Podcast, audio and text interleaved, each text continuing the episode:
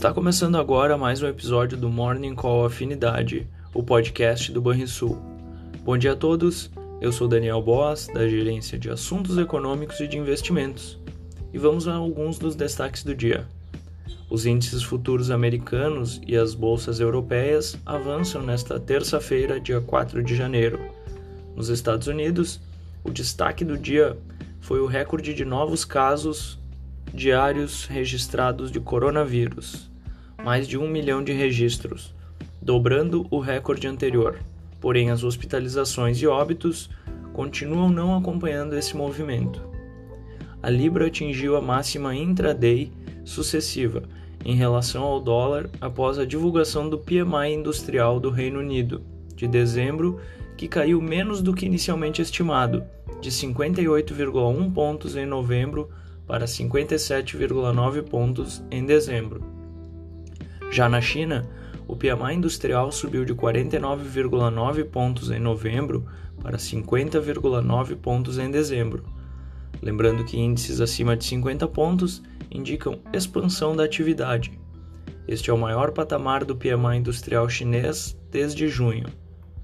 Por aqui, depois de patinar durante quase todo 2021, as vendas de veículos novos tiveram fôlego em dezembro, ajudando a impulsionar o resultado final do ano. Cerca de 207 mil veículos foram comercializados no mês passado, o pior resultado para dezembro desde 2016, mas mesmo assim, um alento dentro de 2021. No relatório Boletim Focus desta segunda-feira, percebeu-se uma nova piora nas projeções para o PIB.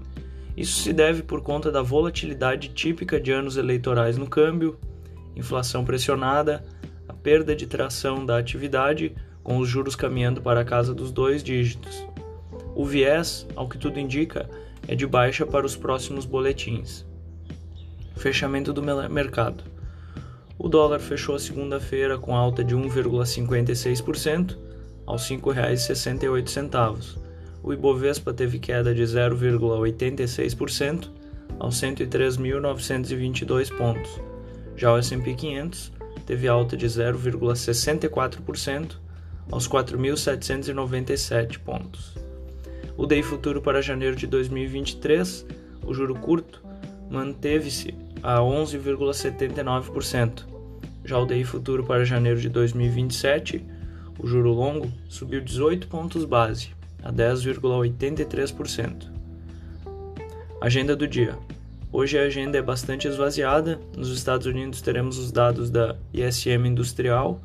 No Brasil, o leilão tradicional de títulos do Tesouro Nacional, com, com oferta de L, LTF e NTNB. Tenham todos um bom dia e até mais.